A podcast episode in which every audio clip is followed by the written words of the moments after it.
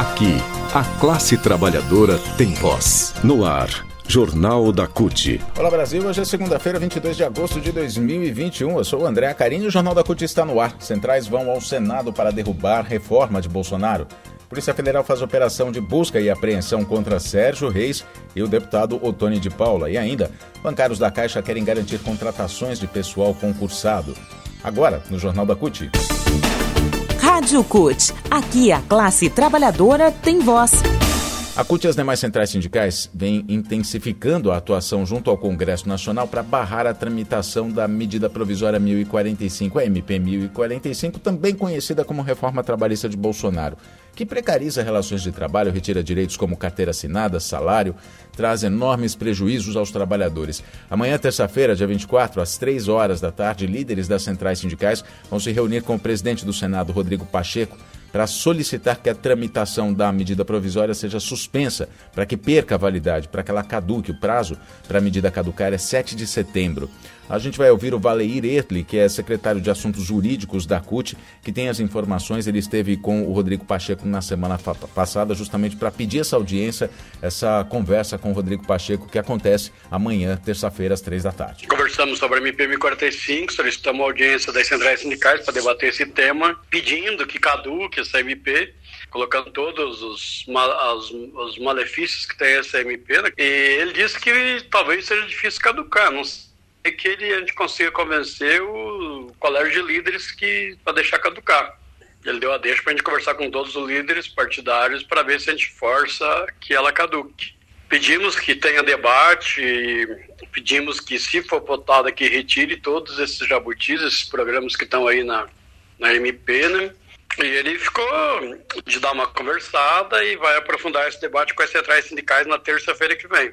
Nós vamos trabalhar para que é, rejeitamos ou, no mínimo, retire todo o jabutis que lá estava. Né? Aprovada no, na Câmara dos Deputados, a medida provisória que foi editada pelo governo de Jair Bolsonaro, pelo governo de Jair Bolsonaro, para renovar o programa emergencial de emprego e renda, teve incluídos em seu texto jabutis que representam um mergulho ainda mais profundo na retirada de direitos. É uma nova reforma trabalhista, como a gente já disse, que, entre outros pontos, legaliza a contratação de trabalhadores com metade de um salário mínimo e até salário trocado, inclusive por uma bolsa.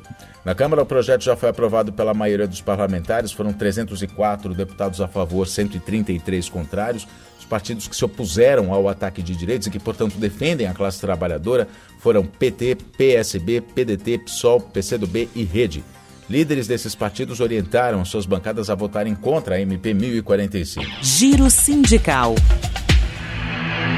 Uma portaria publicada na edição da quinta-feira dia 19 do Diário Oficial da União, pode levar até 3.300 contratações na Caixa Econômica Federal. Essa é a expectativa da Contraficute, Confederação Nacional dos Trabalhadores no ramo financeiro, que aponta a falta de pessoal na instituição. A Fabiana Uerrara Prochot, que é da Comissão Executiva de Empregados da Caixa e diretora da Contraficute também, ela diz que é uma importante vitória, uma importante conquista, né, que vinha sendo reivindicada nas negociações com o banco, nas audiências públicas inclusive, mas não resolve o problema dos empregados que estão sobrecarregados, adoecendo por causa do, do excesso de trabalho. E também não é suficiente para garantir o atendimento digno que a população merece.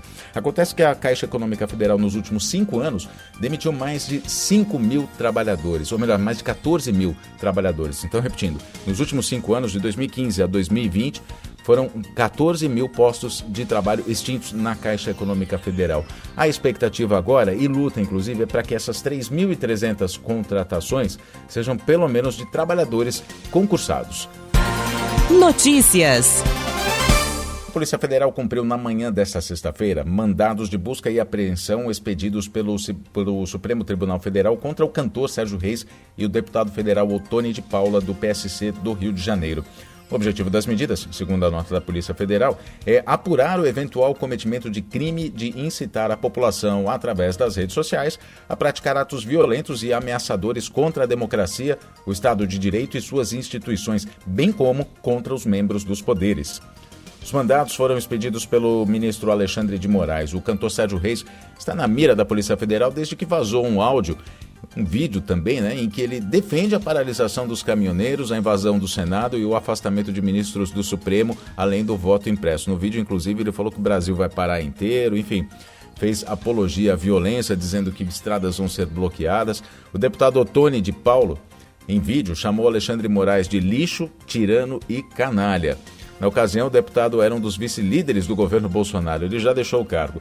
Em resposta ao áudio do Sérgio Reis, o presidente da Associação Brasileira dos Condutores de Veículos Automotores, a Abrava, e líder das paralisações dos caminhoneiros lá em 2018, o Wallace Landim, conhecido como Chorão, desmentiu o cantor e afirmou que a categoria não vai aderir aos atos do dia 7 de setembro dos bolsonaristas. Em 2018, ele disse que tinha 80% da categoria apoiando Bolsonaro. Hoje, isso não existe mais. Fomos abandonados pelo governo. Os ruralistas também tiraram o corpo fora, digamos, né, dessa declaração de Sérgio Reis, dizendo que Sérgio Reis não fala pela bancada rural ou pelos ruralistas, já que Sérgio Reis cita, inclusive, esse setor como promotor de protestos no dia 7 de setembro. Jornal da CUT fica por aqui. Muito obrigado pela sua companhia. A gente se fala na próxima edição. Até lá.